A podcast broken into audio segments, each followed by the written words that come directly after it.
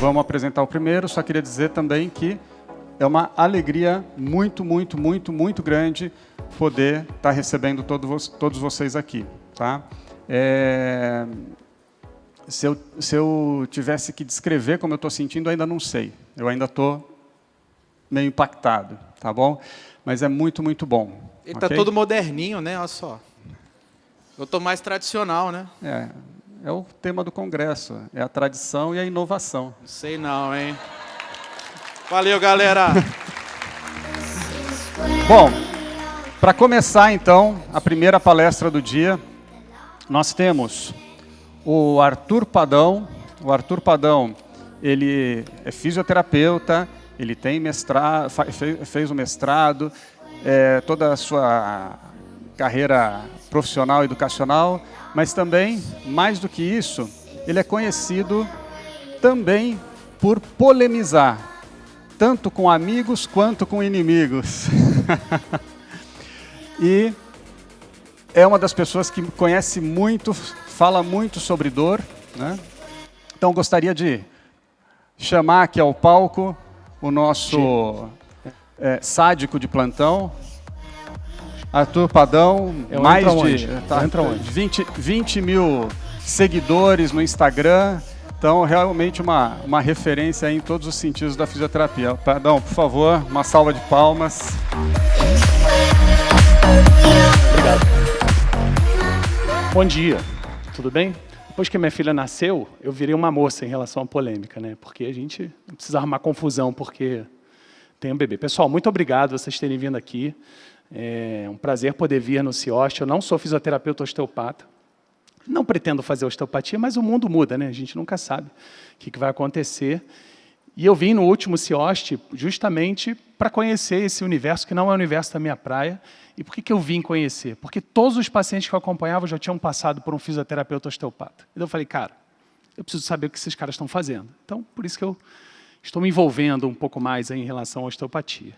E eu achei que o Rogério ia fazer aquela dancinha ali do Quero Ser Grande, né, do piano, mas não, era uma outra pegada aí que ele resolveu fazer. Né? E primeiro agradecer a vocês, agradecer muito ao Rogério por ter me dado esse tema de falar de dor e mimimi. Jamais eu escolheria um tema desse num congresso, mas já que ele quis inovar, então a gente vai seguir na onda dele. Né? Passa aí minha apresentação, amigo, por favor. Bom, é, eu sou lá do Rio e eu sou um apaixonado pelo estudo da dor. E tudo que eu faço na minha vida hoje envolve alguma coisa em relação à dor, a estudo, a atendimento, né, a, a escrever sobre isso. É o que eu gosto, é a minha praia. E eu recomendo que vocês se especializem em dor sim, que vocês façam capacitações, que isso melhora muito a prática clínica de vocês e vocês podem ser é, ter desenvolver mais habilidades nesse tato. Vocês atendem pacientes difíceis e a gente tem que ter um, um tato humanizado né, nesse atendimento geral. Então, obrigado aí, Rogério, pelo menos dor, menos mimimi por favor, né? Jamais pensaria nisso com uma proposta de palestra. O que, que a gente vai falar? A gente vai falar dessas relações que o sistema nervoso tem e que ele é um próprio mimizento, né, de uma forma geral. E eu fiquei pensando como explicar mimimi para o cara que está aqui me ouvindo em espanhol. Essa menor ideia do que, que eu vou falar. Né? Em inglês, menos ainda. Então, quem está traduzindo se vira aí para ver como é que vai ser essa tradução. Né? Muito bem. Por que, que é o mimimi? O que, que aconteceu com, com essa com essa expressão. Isso é uma expressão usada que para dizer que existe reclamação excessiva, queixas excessivas sobre qualquer coisa na vida. E o que é uma pessoa que, que, que faz esse mimimi? É uma pessoa que não para de reclamar de qualquer coisa da sua vida. E ficou muito famoso por causa da Preta Gil. Né? A Preta Gil fez uma campanha, não sei se, se a mulherada acompanhou, falando do que TPM era mimimi. E aí isso gerou uma repercussão negativa, gigantesca, mas não se entendeu realmente qual era o significado disso. Porque não era para dizer que a mulher reclama da TPM. Era para dizer que ela, a mulher aturava o teu dia a dia, mantinha-se uma série de tarefas, e até mesmo com a TPM, ela estava lá firme e forte. E o mimimi virou um, um jargão aí associado. Né? E aí a campanha tomou uma proporção negativa muito grande, e aí, graças a Deus, ela foi retirada do ar, porque não tem muito sentido. Né? Essa é a história Nutella do mimimi. Qual é a história raiz do mimimi? É de um desenho sensacional, que é horrível, ninguém conhece esse desenho, porque ninguém assistiu, que, que passava na MTV Brasil nos anos 2000. E o personagem principal desse desenho, que eu não vou falar porque é um palavrão, é, ele era um personagem que reclamava de tudo o tempo todo. E, e ele usava esse termo mimimi por causa dessas reclamações. Então é por isso que se usou, ele usava essa expressão, e anos depois, com a entrada da mídia social, onde todo mundo reclama de tudo, de uma forma geral, acabou se juntando o nome mimimi a isso. Tá? Mas muito bem, vamos para a nossa ideia neurocientífica disso. Quem é o reclamão? Quem vocês acham que é o reclamão em relação à neurociência? É o próprio sistema nervoso. Sistema nervoso é um reclamão de carteirinha. E por que, que ele é um reclamão de carteirinha? Porque o papel dele é ser um reclamão em relação a isso. É ser um sistema que protege a gente de uma forma geral, que liga alarmes, que liga barulhos, sirenes, para justamente avisar que tem alguma coisa acontecendo com o nosso sistema. Então é por isso que ele é um reclamão de carteirinha, ele é um sensível, ele é mimizento mesmo. Né? Então, na verdade, ele reclama de quê? Que alarmes são esses ligados? São ameaças que acontecem com a gente. Ameaças dos vários tipos, que os nossos sistemas sensoriais captam, ameaças que estão envolvidas nos tecidos, ameaças das mais diversas, ameaças cognitivas, pessoais, emocionais, ideias que nós temos frente às situações da nossa vida, todas podem ser ameaças em potencial. Então, o sistema protege a gente frente a essas ameaças e a gente tem sistemas que captam essas informações todas. Né? Então, quais são ofensas científicas comuns na mídia? Né? Só para vocês entenderem como as pessoas reclamam de qualquer coisa. Se você bota lá na, na mídia que face não dói, as pessoas quase surtam. Né? Mas não, se você entende neurofisiologia, você entende que não tem nada a ver com tecido. E face é um tecido, nada mais que isso. Então, a ideia é que a gente consiga deixar de ficar menos ofendido. Por exemplo, o beijo da mamãe não é superior ao placebo. Parece uma brincadeira, mas é verdade. As pessoas ficam nervosas. Quase tem um troco, um treco, um treco quando você coloca uma coisa desse sentido. Né? Dor lombar, por exemplo, é um problema visceral, mas não tem nada a ver com osteopatia. Dor lombar é um problema visceral porque ele é profundo. Ele está lá emaranhado nas nossas entranhas. E não tem nada a ver com víscera, especificamente. Porque dor não é advinda de tecido, dor é resposta do sistema. Então a dor não sobe do tecido para o cérebro. A dor é processada lá dentro e a gente vai ver como é que isso acontece. Né? Então, quais são as reclamações comuns do sistema nervoso que vocês, como clínicos, podem observar na prática para saber se ele é um reclamão de carteirinha? Então, por exemplo, a modulação. Modulação é uma expressão usada para dizer que o sistema modifica a sua atividade neuronal. Para mais, que é a excitação, ou para menos, que é a inibição. Então eu tenho um conjunto de situações excitatórias e um conjunto de situações inibitórias. E isso funciona como uma gangorra. Tem momentos mais excitados da nossa, do nosso dia, tem momentos mais inibidos. Né? Isso acontece em várias situações. Só que com a manutenção dessa excitabilidade, o sistema vai mudando a sua plasticidade e vai se tornando um reclamão, de uma forma geral. Então eu tenho aí algumas diferenças. Aqui estou eu e a minha foforinha aqui, né? Olha, estou uma competição totalmente desleal. Muito mais gangorra tendendo para excitação e muito menos uma gangorra muito mais abaixo em relação à inibição, né? O que, que nós fazemos com os nossos tratamentos em relação a isso? Se a gente modifica a entrada do estímulo, a gente modifica essa gangorra entre excitação e inibição. Isso é o que a gente faz em muitos tratamentos, como, por exemplo, terapia manual. Né? Vários exemplos clínicos a gente pode ter do sistema nervoso reclamão. Então eu trouxe aqui, ó, olha nesse vídeo aqui. Vamos, vamos, vamos ver o que vai acontecer quando eu passar o pincel no paciente. Ó. Tudo bem, foi só carinho. E aí quando a gente passa do outro lado, olha a reação que ela tem. Parece que ela vai ter um ciricutico, né, quando, quando passa o pincel. Aí passa de novo, aí deu uma sacolejada, sabe? Tirou o santo lá de dentro do corpo. Então, assim, o nome disso é alodínia. Por quê? Porque eu estou aplicando um estímulo que não era para provocar isso, cara, e provoca. Então eu estou vendo um sistema nervoso hiperexcitável além da conta. Isso é um exemplo clínico. Eu não estou nem dizendo por que isso está acontecendo, mas que existem vários exemplos, como ali também no cantinho eu tenho uma área de hiperalgesia secundária e uma área primária que é mais centralizada. É uma forma da gente examinar um pouco dessas reclamações excessivas do sistema. Outra forma de eu entender o sistema nervoso reclamão, mimizento, é o saber que passou um tempo de dor, por exemplo, pós uma lesão, A lesão tem que cicatrizar, cara, e a dor tem que ir embora. Esse é o curso natural de uma série de condições. Mas às vezes a cicatrização acontece depois de uma lesão e a dor não vai embora. Por que, que ela não vai embora? N motivos que fazem a dor não ir embora. E a gente não vai discutir eles aqui. Mas simplesmente significa que o sistema mantém um alarme recorrente e ele vira um reclamão de carteirinha. Né?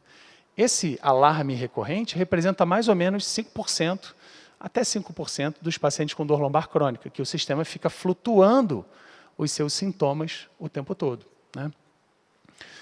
Outro exemplo, em relação ao reclamão, que não, é, um, é, um, exemplo bem neurofisiológico, que é a modulação condicionada, significa que eu aplico estímulos dolorosos e avalio se o sistema reage com analgesia ou com hiperalgesia. Né? É um teste que a gente aplica. Então, por exemplo, eu estou aplicando o estímulo doloroso por corrente elétrica, avaliando o limiar de dor por pressão mecânica, para saber se o limiar aumenta ou diminui depois que eu estou irritando o sistema. Então, isso é uma forma também de avaliar essas reclamações excessivas. Né? Mas por que, que dor? Por que, que a gente pensa na dor? Cara, dor é sintoma, é uma série de coisas, né? são as reclamações da vida das pessoas.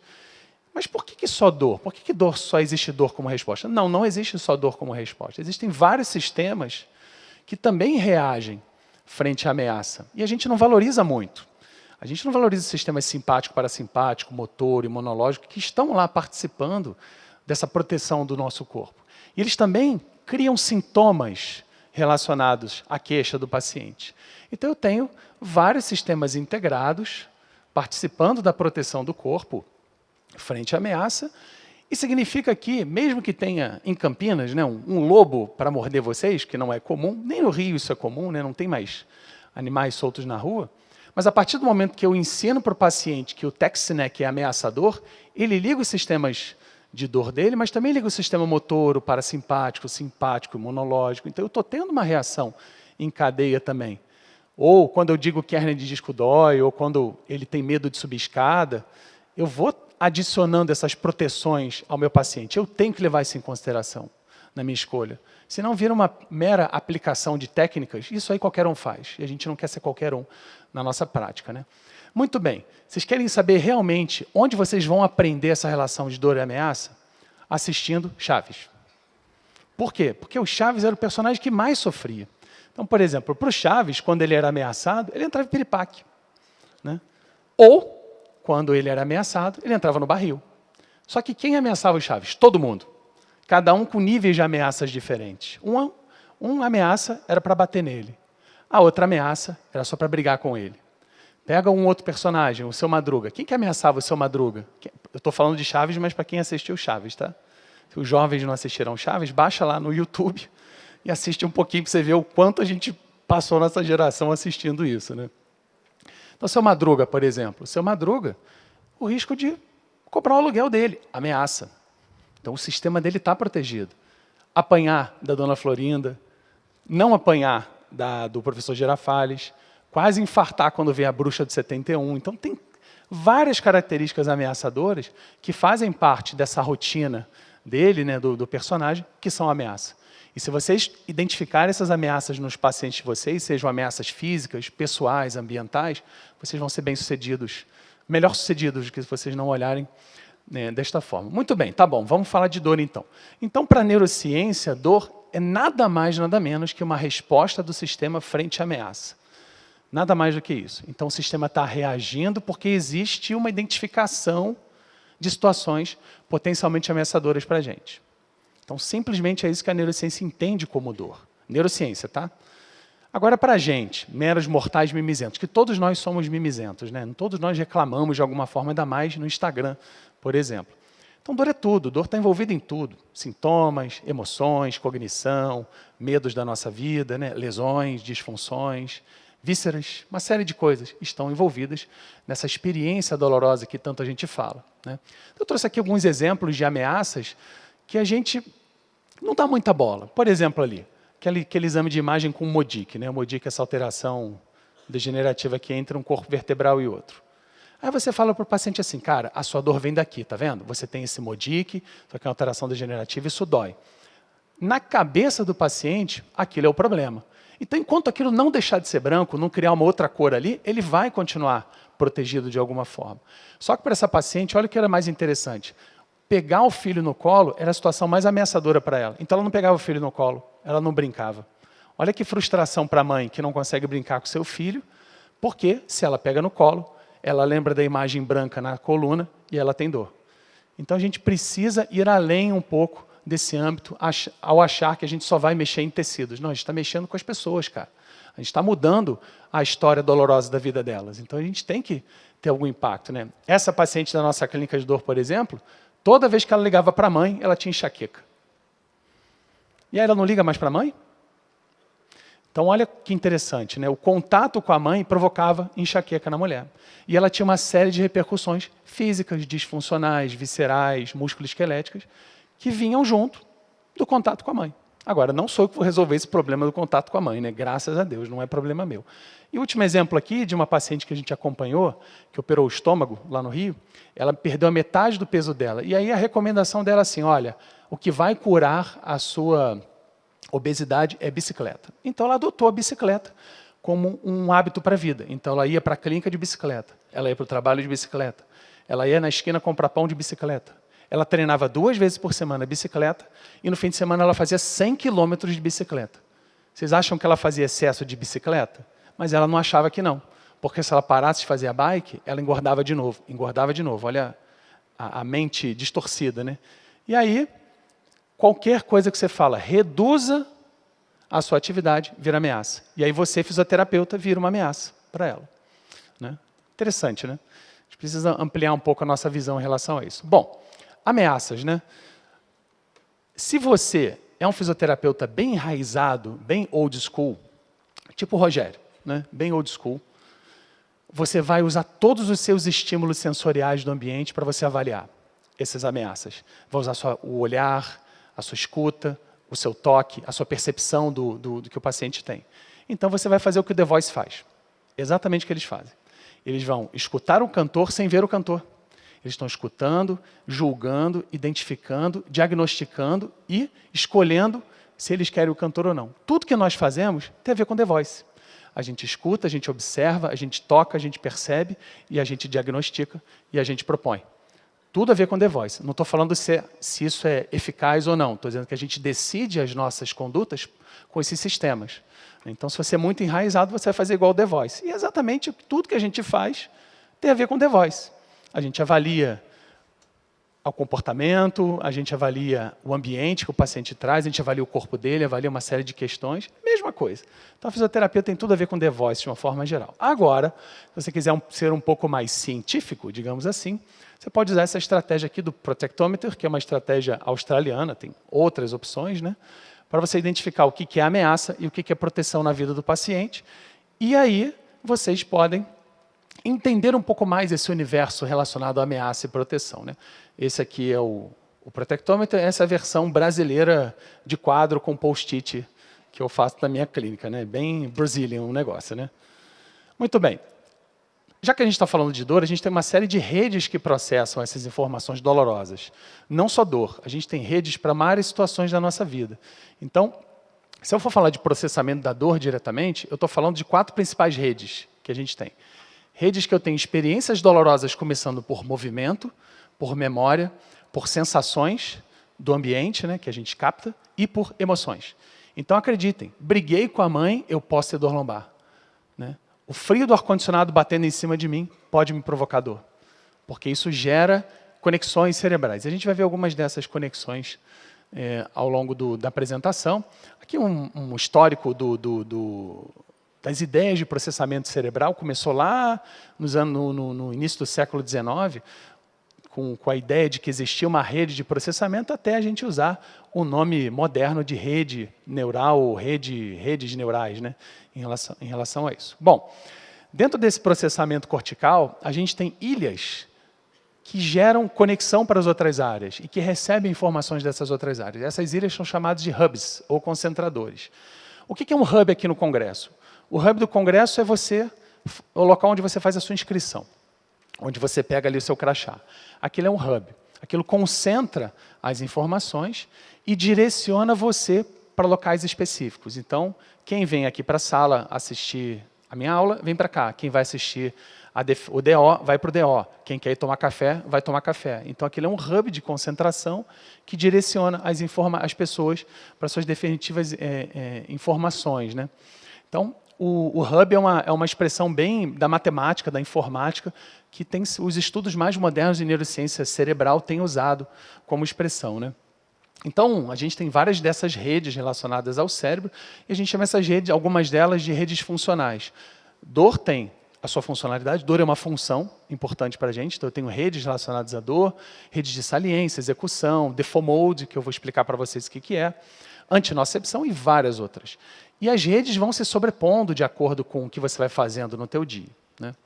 Aqui tem um exemplo da rede de saliência, redes de execução de tarefas e redes de default mode, né, que são as redes de, de, repouso. Então também tem as redes do mimizento, né? Quando ele vai lá, uma rede disfuncional, que ele vira um reclamão de carteirinha, ele preencheu já o formulário de reclamação da vida dele, vocês não viram? Pô, aí você, vamos lá, o, o, o cara vende uma, um desentupidor de pia para fazer liberação miofascial. Tem que reclamar, não tem? Tem que reclamar. Que paciente quer receber desentupidor de pia na sua coluna? Vários que não conseguiram bem ser, ser bem-sucedidos com vocês ou com qualquer outra coisa, o cara vai tentar. O cara vai tentar de tudo, cara. O cara que não melhora, ele tenta. E aí, quem oferece, o cara pega. Faz parte da vida. Eu não vou fazer não, tá? Pelo amor de Deus. Deus me livre. Muito bem. Três principais redes para vocês conhecerem que são importantes para o fenômeno dor. Rede de saliência, rede de mode e rede de antinocepção. O que é a rede de saliência? A rede de saliência é a rede de atenção que o seu cérebro dá a qualquer situação. Cor, imagem, som, é, barulho, várias situações dessas. Né? O que é a rede mode? É a rede de ativação cerebral quando você está em repouso. Então tem uma conexão cerebral que é diferente na dor aguda da dor crônica. Dá para você ver essas diferenças né, no, exame de imagem.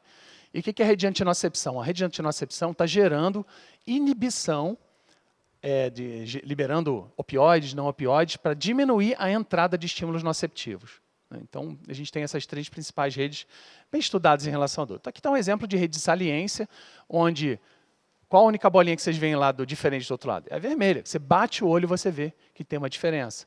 Ou, quando o sinal de trânsito fica vermelho, você sabe que o vermelho é pare e aquilo te chama atenção. Então, é quando você foca a tua atenção em relação a isso.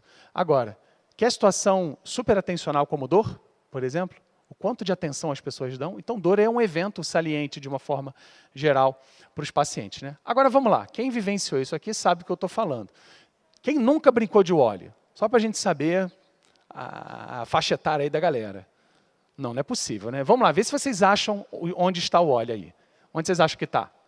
Está mais no meio, está mais dos lados, está mais no, no cantinho. Eu vou passar logo, né? Porque senão... Bom, está bem aqui né? bem na meiuca ali. Então, como é que você sabe que é o óleo? Porque o óleo tem essas características, né? Ele tem a blusa listradinha, ele tem um ele parece o Harry Potter, né? Da geração dele. E aí, se eu voltar, vocês já sabem onde está. Porque vocês já aprenderam com a experiência, né? Então, está ali o nosso óleo. Então, isso se tornou saliente frente à experiência. Agora, se você fala que o problema da coluna do paciente é aquele modique lá, aquilo fica saliente para ele. E aquilo gera atenção, gera foco. E toda vez que ele for mover a coluna, ele vai lembrar daquele branco da coluna e ele vai ter incapacidade, vai ter limitação por causa disso. Né? A rede de antinocepção está tentando diminuir a entrada justamente desses estímulos que querem avisar para o sistema que tem alguma ameaça. Então, a gente tem essa rede de antinocepção. Né? Então, a rede de antinocepção tem vários caminhos possíveis de ir para o cérebro, né? e aqui tem algumas áreas que processam essas informações para vocês conhecerem um pouquinho mais. Né? E a rede de mode é a rede que mantém o nosso cérebro ativo quando você está em repouso. E a gente sabe que tem uma rede de mode para dor aguda, que é diferente da dor crônica. Isso, inclusive, foi um processo trabalhista americano. O juiz pediu uma ressonância funcional da, do cérebro da paciente, já que ninguém acreditava que ela tinha dor lombar. O, o trabalho tinha demitido essa, essa senhora e viram que o cérebro dela era de um cérebro de um cara com dor crônica. E aí ela ganhou o processo trabalhista. Né?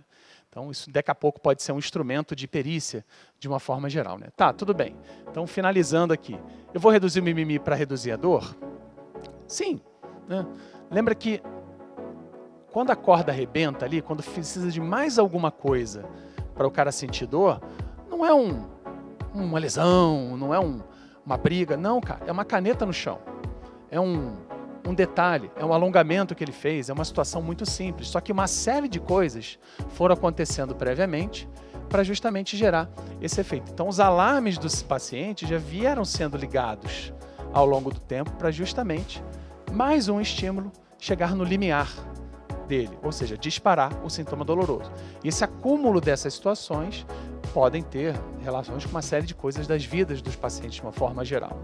Então isso vai acontecendo e às vezes uma caneta no chão é uma crise gigantesca de dor e o problema não era a caneta, o problema era uma série de coisas que vieram acontecendo ao longo da sua vida. Então, se você for capaz de identificar as ameaças e os alarmes do sistema nervoso, você vai ser capaz melhor agora de controlar essas ameaças e de reduzir esses alarmes. Então, você vai ter menos mimimi, tá bom? Essa era a mensagem que eu queria trazer para vocês. Espero que tenha sido doloroso e produtivo. Tenho mais duas, duas participações aqui de mesa de discussão. Certamente serão discussões polêmicas, né? Porque polemizar é bom, né? Dá uma tira a gente da, nosso, da, da nossa zona de conforto, dá uma agitada no esqueleto, deixa vocês alertas e mantém o evento saliente. Gente, muito obrigado e até daqui a pouco. Valeu. Alô, não corta não, corta não. Não corta não, corta não. Continuando o doloroso evento sobre neurociência e dor, é, o nosso próximo palestrante é o Rogério Queiroz.